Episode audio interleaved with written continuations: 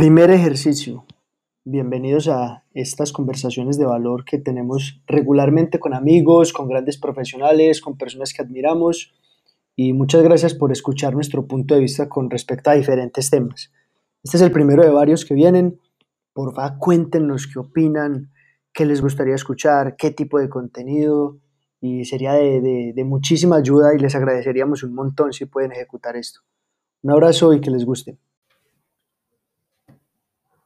Ya estamos. Listo, estamos al aire. Después por ahí de tres meses más o menos de espera. De, estar, de estar, pensando en, en, en, qué hacer y cómo hacerlo. ¿no? no, más, más, más de tres. Desde cuarentena, desde que iniciamos cuarentena, desde que se acabó el mundo. Desde, literalmente para muchos se acabó y para otros también se abrió un panorama nuevo. Entonces... Sí, sí.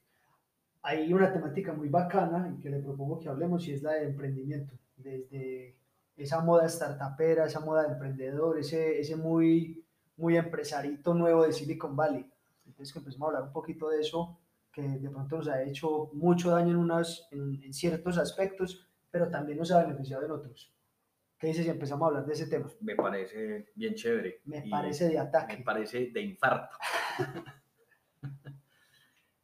sí, esa moda, esa moda que, que, de alguna manera, pues digamos que se impuso por, por un tema, por un modelo americano de, de emprendimiento y que, que pues grandes empresas de acá de, de, Colombia y de Latinoamérica han logrado como crecer a, eso, a, ese volumen para llegar a participar allá y para hacer, eh, para coger capital, que también es, un tema también clave allí, eh, pero que lastimosamente, digamos que el tema del emprendimiento en Colombia y en Latinoamérica en general muchas veces o en algunos eh, escenarios es malinterpretado, la gente cree que es, está llena de mucho misticismo y muchas cosas que de pronto nos hacen eh, percibir las, eh, la situación de una manera muy diferente y que caemos en errores gravísimos por, por esa o falta de información o sobreinformación. De acuerdo. Es que empecemos de, de, la definición misma del término. Si usted pregunta a sus papás o de pronto a ti o los oyentes o los que están viendo, le preguntan a alguien mayor, emprendedor, muy posiblemente la percepción no sea tan positiva. Muy posiblemente el emprendedor se ve asociado como a, a, ese personaje que recién acaba de salir de la U, que está haciendo un montón de negocios porque está súper embalado de dinero, tiene muchas obligaciones, vende acá, rebusca allá.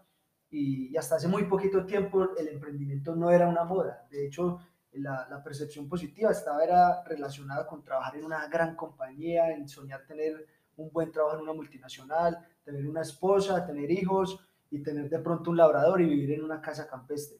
Y ese era el modelo, el, el emprendedor, el, sí, el arquetipo emprendedor no era bien visto.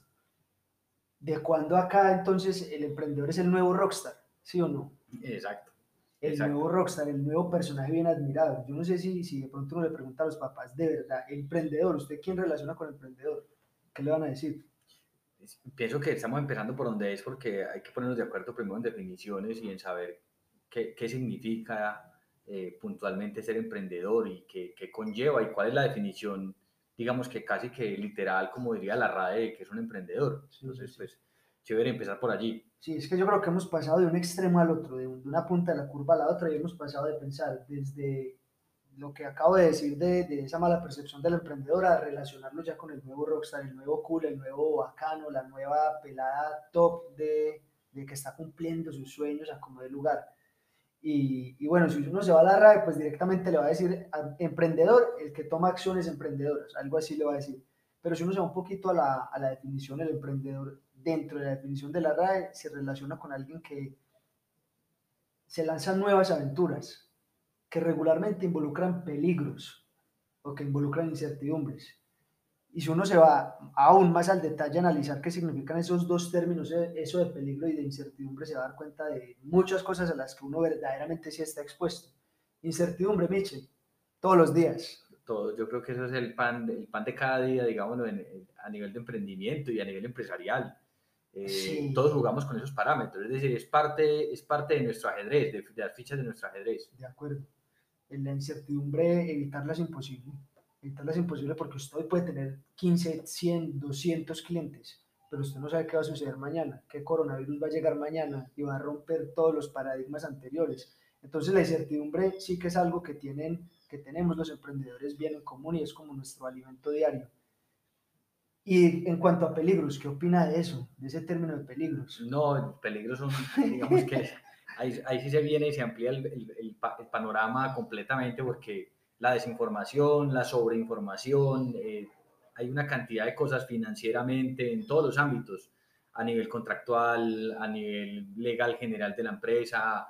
Eh, siempre estamos jugando con cosas. Ahora bien, esa moda, esa moda eh, tiene como una tendencia y, todo el mundo trata como de subirse en esa ola pensando que porque es por moda, pues entonces lo debo hacer, mm. o, o, el, el, típico cliché que es porque yo no, porque no, porque quiero ser mi propio jefe, entonces quiero quiero emprender y no, creo que esto son cosas mucho más allá. Está bien que cuando nosotros salimos de la universidad estamos en una etapa de exploración y queremos conocer cosas y necesitamos generar recursos y, y pues entonces las redes sociales también nos abrieron un, un, un panorama para hacer muchas cosas eh, que también, de, la misma manera que hablamos ahorita, también para bien y para mal, porque hay gente que ya cree que porque tiene una red social entonces puede comunicar lo que quiera o puede hacer lo que quiera o puede montar un negocio de empanadas o de arepas ya mismo. Entonces, ese facilismo que hasta cierto punto es lo que nos ha, nos generado también algunos problemas, pues hay que tratar de, de, manejarlo con mucha prudencia. Es decir, esto,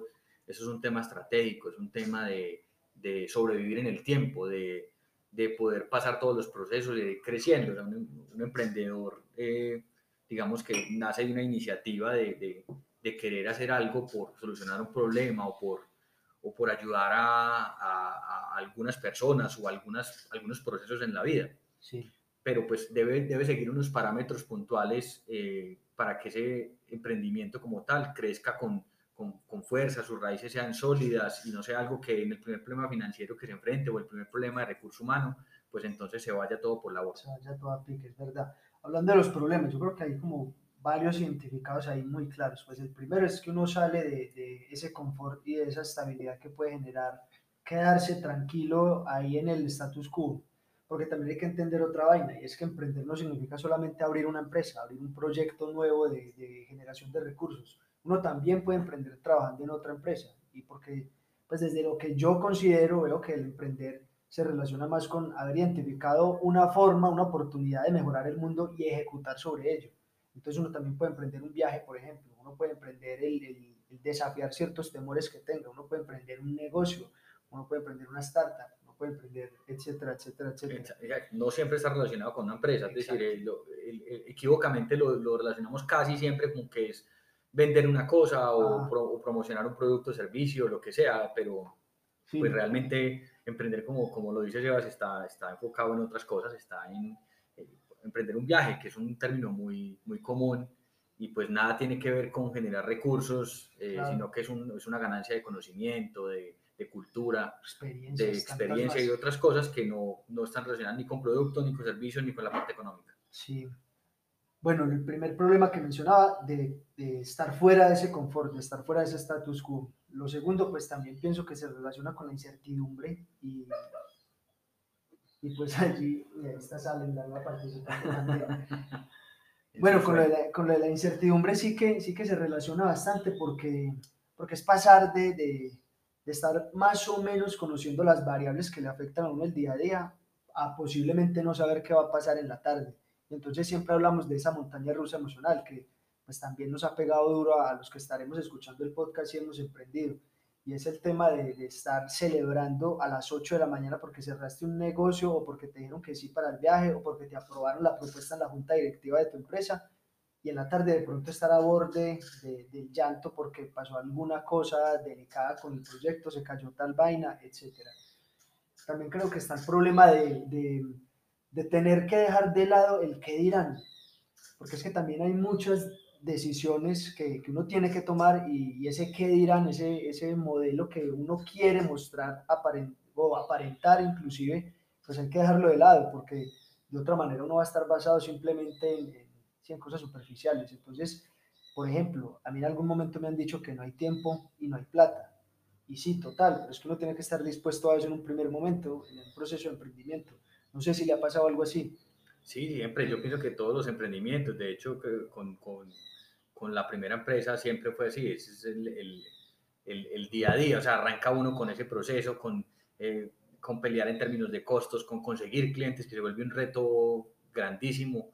Eh, y, sobre todo que, que es un terreno en, en, muchas ocasiones desconocido. Entonces, no hay una ruta definida, no hay cómo proceder. Casi que cada modelo de negocio y cada proyecto en particular tiene sus características, tiene sus condiciones que, que a la larga lo más importante es reconocerlas. Es, ojalá uno antes de salir al aire pudiera reconocer todas esas cosas muy bien, tenerlas claras dentro de un radar, tenerlas muy bien identificadas y ahí sí lanzarse al ruedo, conociendo un, un, sector, conociendo un producto, un servicio, conociendo cómo impacta eso en, todos los colaboradores, clientes, eh, todos los involucrados en un proyecto. Entonces, eh, la invitación puntualmente llegando a, este punto es como, bueno, primero hagan un reconocimiento de esas cosas, de, de todo lo que puedan. Es decir, nadie se puede tirar a emprender sin saber y sin conocer esas cosas.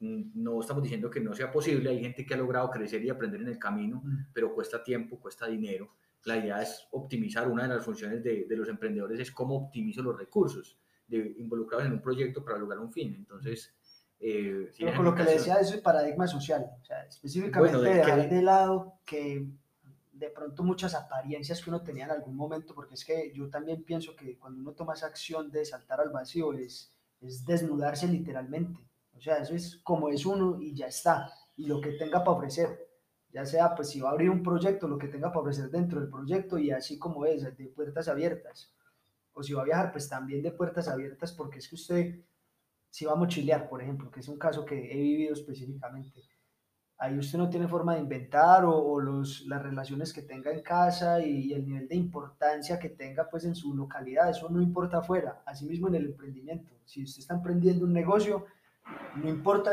en las empresas que usted haya trabajado, bueno, más allá del capital relacional y todas esas cosas, usted está desfrenteando con lo suyo y tiene que dejar de lado ese paradigma social y saber que tiene que poner horas de trabajo y que tiene que optimizar y que si le toca dejar de lado posiblemente muchas relaciones, le toca, porque hay otro fin superior. Sí, de hecho, eh, creo que ahí está la clave y es que ya uno deja de ser como el eje principal y pasa a ser el proyecto eh, como el objetivo primario. Entonces, por lo tanto, eh, la apariencia, lo que uno quiera transmitir, no tiene una cabida allí, no, tiene, no, no hay forma de poder realzar el proyecto y realzar una cualidad o unas, unos atributos personales. Entonces hay que mucho, hay que empelotarse y decir, y simplemente usted es un colaborador más dentro de la empresa, usted es, usted es una, una hormiga más dentro de esa cadena que va a empezar a construir. Muchas veces la apariencia está en que no, entonces que, que yo soy el, el, Si me pongo zapatos Ferragamo no. Sí, las tendencias eh, cacorritas que hay, que, que,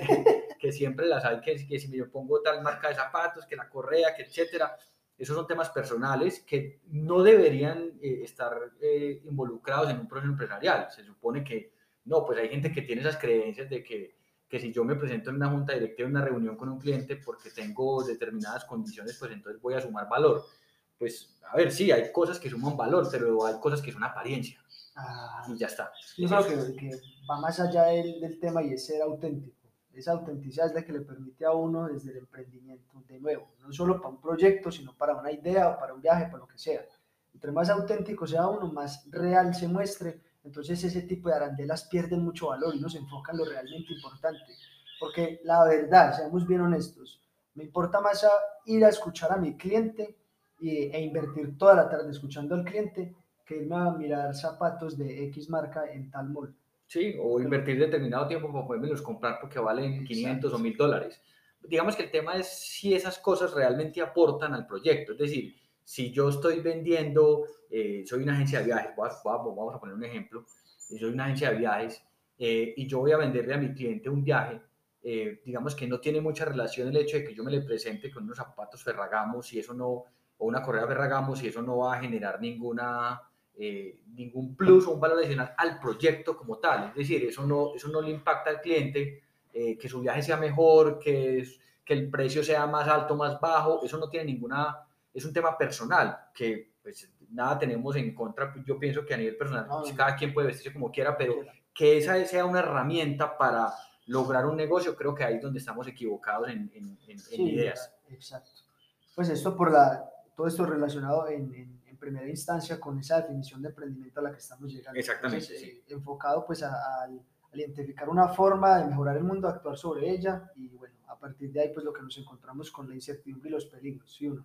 Exacto. Y romper estos paradigmas, que son pues que la gente cree que porque, que porque alguien está subido en determinado vehículo con tales condiciones y está comiendo en tal restaurante, entonces es un, em, es un empresario y puede lograr buenas cosas. No, son elementos que lastimosamente confundimos y mezclamos, pero que realmente no tienen nada que ver y no aportan nada eh, directamente a un proyecto. Desde la funcionalidad. Exactamente, desde la funcionalidad. En este caso, pues lo más importante es eso. Bueno, y, y tocábamos un tema ahorita eh, posterior pues a la definición y es el, el, flujo de información y cómo nosotros en Latinoamérica hemos adoptado un modelo norteamericano que de pronto, como decíamos al inicio, ha aportado muchas cosas, pero quizás nos ha perjudicado en otras. Entonces hablemos en, qué nos ha aportado. Por ejemplo, yo considero que nos ha aportado un montón en tener claridad en salir rápido. En, cuando digo salir rápido me refiero a pasar lo más rápido posible desde la idea, desde que estamos aquí, hasta acá, la ejecución, hasta que está tirando código o hasta que está en la calle con los sanduchitos. Entonces, el pasar tan rápido me parece que, que, ha sido algo positivo. No quedarse pensando en ese paradigma de los del siglos anteriores de primero tengo que hacer un gran estudio de mercado, una, una cantidad de variables analizadas que al final del día eso pierde validez porque los ciclos cada vez cambian más Son más rápido. Sí, entonces, pues mientras usted se demora seis meses haciendo un estudio de mercado, presentando, caracterizando público, etcétera, etcétera, etcétera, cuando va a aplicar, resulta que el público cambió de preferencias. Resulta que cuando usted terminó el estudio de mercado, ya hay, una pandemia. 10 productos más o hay 10 productos más en el mercado que salieron en ese tiempo y que ya están compitiendo el mercado. Y que el problema ya es otro, porque a fin de cuentas lo que usted decía ahorita, todo se basa en haber identificado muy bien un problema y consecuentemente haber diseñado una solución para el mismo. Entonces ahí es donde está ese, ese, ese clic de, de, de, por qué es importante salir rápido. Identificó el problema, cree que lo identificó muy bien, validó que ese sí es un problema, listo. Entonces con el diseño de la solución sale. Y, Eso creo que es muy bueno. Y ese modelo americano también tiene algo muy bueno y es eh, unas herramientas metodológicas y algunos procesos que, digamos, ellos ya lograron eh, adelantar en trámite y, y lo están entregando en un PDF, en un documento que nos va a agilizar la vida, o sea, nos va a permitir tomar una decisión más rápidamente y más acertadamente, podemos organizar un equipo de trabajo para que la información fluya de manera rápida y adecuada, bueno, herramientas tecnológicas que hay muchísimas para, para facilitar también el tema de trabajo colaborativo, de no estar dependiendo de que si estamos en un punto todo reunido y cada quien puede estar en su casa o en, en su sitio de, de, trabajo de permanencia. Eh, son cosas que han sumado, es decir, han, han, han, traído cosas muy chéveres del modelo, pero pues también hay otras. Antes de que pasemos a esas otras, me encanta de ese modelo la diversidad. Me fascina esa parte de poder trabajar con personas de diferentes puntos de vista, incluso opuestos al propio, otras culturas, otros idiomas, otros puntos de vista, porque en esa misma medida uno tiene más, más capacidad de, de identificar más soluciones. No vamos a ver la misma oportunidad de solución ni usted ni yo, que una persona que ha tenido otro contexto de vida completamente diferente, que se ha alimentado de otra manera. Se encuentran nuevas soluciones, nuevas formas de, de, abordar un problema, eh, con, con, con, diferentes ángulos de vista, que eso es como lo más clave. Esa parte eh, intercultural creo que da un aporte muy valioso a los proyectos y ellos lo han logrado. Bueno, casi siempre involucran, eh, los mentores es gente con mucha experiencia y que ya ha hecho emprendimientos y tiene empresas y ha, hecho cosas. No, y uno pregunta, venga, su equipo de trabajo, ¿quién es? Y entonces empiezan a hablar de unos, de, usted solamente escuchando el apellido ya sabe que son de diversas partes, de diversos continentes, etc. Entonces, esos ángulos, esa capacidad de ver distintos ángulos es brutal, me parece muy bacano. El, el aceptar radicalmente esos puntos de vista, eso me parece también espectacular, porque es que al fin de cuentas, pues todos los puntos de vista en ese proceso de diseño de solución son buenísimos son válidos, sí, habrá, habrán unos más óptimos y que eso será la, el, el, reto de seleccionar, pero todos son importantes tenerlos en cuenta. No podemos, no podemos empezar de, de entrada si, si, un problema no está plenamente solucionado, pues pretender decir que la solución que estamos planteando es la mejor o es la más óptima, ¿no? Hay que... Otro, otro también que me parece muy interesante y lo hemos conversado cuando estuve en ese viaje y era el de no tener miedo a pensar muy en grande muy, muy en grande y exceder las expectativas de la gente. Eso también creo que, que marca una gran parada y yo creo que ese sí no lo hemos adoptado también acá, todavía nos da un poquito de miedo y somos un poquito amarretes. Somos más locales, somos más de un alcance local porque lastimosamente la cultura digamos, nos, no, está tan interconectada. Nos, nos, tiene un poquito segmentados en ese caso, sobre todo ciudades como Pereira, de pronto Cali, Bogotá y Medellín, que han sido impactadas un poco más, a más escala, pues sí tienen algunas ventajas, pero pues volvemos a lo mismo, esos paradigmas hay que romperlos. O sea, eh, aquí estamos como para que escuchen, un emprendedor tiene que ser, yo pienso que 90% oídos, 10% boca, ¿sí? Eh, y pues bueno, lo que estamos hablando acá no es que eh, nosotros nos lo hayamos inventado, son experiencias a lo largo de estos 10, 15 años de, de, de trasegar en, en, diversos problemas, en diversas situaciones, de, de, embarrarla, de volvernos a parar, de seguir haciéndolo. Entonces, la idea es compartirlas también. Esos tres, esos tres puntos creo que son bien relevantes, bien interesantes. Creo que también esa capacidad de, sí de actuar, de estar todo el tiempo haciendo, es todo el tiempo haciendo, hacer, hacer, hacer, hacer, no, sí, no, más no, hablar las ideas, sino mostrar las ideas, el, poder mostrar, mostrar, eso está muy bueno. Ahora, dentro de las que nos han hecho un poquito de daño o de pronto mucho daño, yo creo que en primera instancia, por ejemplo, la cultura de pitch. Me parece que la cultura de pitch es un tema bien jodido porque es que empezando por la estructura lingüística, usted se demora casi el doble diciendo lo mismo en español que lo que podría decir en inglés, en, la mitad. Entonces esa cultura de en primera instancia desde la estructura lingüística pues no, no sería funcional. En segunda instancia usted sabe que, que, bueno, los oyentes posiblemente saben que nosotros analizamos mucho más, somos más de conversar, más de preguntar, quizás ese tema analítico nos cuesta un poquito más. Entonces en tres minutos tomar una decisión ya sea de inversión, de pasar a una siguiente ronda en un concurso, son, son difíciles de tomar esas decisiones, porque en tres minutos, que regularmente eso dura un pitch, o en cinco minutos con toda la furia que puede durar un pitch, no sé si uno alcanza a hacerse una imagen clara, además porque todavía nos da muchos nervios al expresarnos, entonces muchas veces el emprendedor tiene una muy buena idea mal contada. Y lastimosamente eso penaliza las posibilidades. Ahora bien, también hay algo importantísimo y es no todo, hay que romper ese paradigma también y es que no todos los emprendimientos, ideas, proyectos necesitan plata de entrada. O sea, ese ya es, el, ese es el, el, segundo punto también que creo que Exacto, porque, porque el objetivo del pitch básicamente, pues eh, eh, sí, es contar la historia y es poder que la gente se conecte con el proyecto, pero pues no basta con que se conecte y diga, ay, sí, tan bacano, tan chévere, tan bonito, sino como, listo, bueno, y entonces, ¿yo qué? ¿Puedo ser cliente o, o, o puedo ser inversionista? Que ese es como el, el el objetivo grande del pitch, de yo decirle, le voy a contar la historia a este personaje y este personaje me va a decir, marica, le voy a comprar porque me encantó su producto o su servicio, o quiero ser parte del proyecto, cuánta plata necesita, o más bien yo le ofrezco esto y de una participación dentro de su proyecto.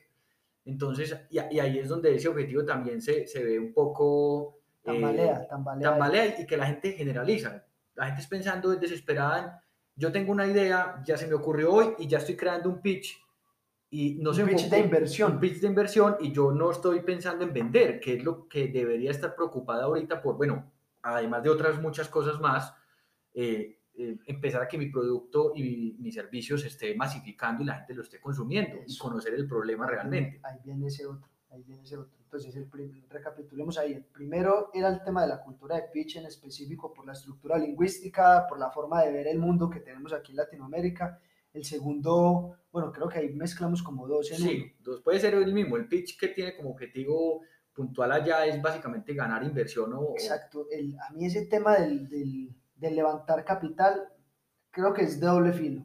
Porque es que celebrar más el haber levantado un millón de dólares en una ronda de capital que haber generado recompra y haber, haber aumentado radicalmente el ticket promedio de, de, de, mi negocio, yo creo que es una incoherencia tremenda. Tremenda porque entonces el, en últimas el core de mi negocio ¿dónde está? ¿En buscar capital o en vender? En solucionar ese problema. Se vuelve un tema que es, es algo inflado, es algo eh, efímero, o sea, está ganando valor a partir de algo que no es real. Nos volvemos expertos en ganar convocatorias, expertos en dar pitch para vender capital, para, perdón, recaudar capital, para vender ideas, o en otro momento podríamos decir para vender humo. Sí, que a final de cuentas, que a final de cuentas, si usted le pregunta a un financiero de los amigos nuestros cuánto valía esa compañía, cuánto podía costar en el momento que levantó esa cantidad de capital, y si analiza las variables de ese momento en específico, posiblemente no valía ni el 1% de lo que levantó. Lastimosamente ese, ese, ese, es el problema. no está mal levantar capital, por el contrario, eso está muy bien en, en, ciertos casos cuando específicamente las empresas crecen a ese ritmo extraordinario y que necesitan expandirse a otras fronteras a partir del capital. Pero sí que creo que está muy mal y nos ha hecho mucho daño el celebrar mucho más, levantar capital que crecer en ventas, que volverme más robusto, tener un, un modelo de gestión más sólido, aumentar el ticket promedio, generar recompras, recomendaciones, aumentar el, disminuir, perdón, el costo de adquisición de cliente, aumentar el lifetime value, por dicho, tantos términos técnicos que hay, tantas cosas en las que pensar del negocio en sí como operación, celebrarlo menos que levantar capital. Entonces, podríamos montar una empresa única y exclusivamente dedicada a hacer pitch para levantar capital. Y ya está. Y, ya está. pero entonces el truco es, bueno, ¿y ese capital qué va a hacer? Entonces el, el problema aquí se vuelve otro, porque entonces recauda mucho capital, la empresa tiene un supuesto valor muy alto eh, accionario y, en el mercado, pero cuando yo miro los números de la empresa y digo, bueno, ¿cuántas son las ventas mensuales? ¿Cuántas son las ventas anuales? Eh, y otras variables mucho más financieras, pues estoy viendo que la empresa realmente no es rentable, tiene un capital grandísimo, pero pues todavía no saben qué invertirlo. Y todavía estamos en esa curva entonces de déficit que parece interminable y los inversionistas todos creyendo en algún momento va a reventar y me voy a ganar. En algún momento va a reventar y voy a ganar. En algún momento va a reventar y voy a ganar. Y es lo mismo sostener una empresa que, que, que, de alguna manera, digamos, yo no estoy generando ventas y todo el tiempo le estoy inyectando plata para pagar nómina, para pagar costos, para pagar arrendamiento y realmente las ventas no van para sostenerla. Entonces, eso en el tiempo va a ser negativísimo porque llega un punto en donde se acaba el capital y entonces mm. eh, la empresa no vale nada y, y es una deuda.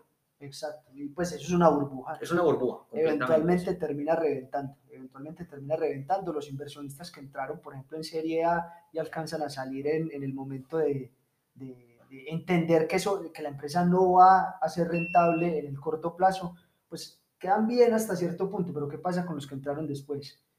Entonces eh, ahí es bien delicado ese tema, eh, que, que también nos ha hecho bastante daño. ¿Algún otro? ¿Algún otro que nos haya hecho daño?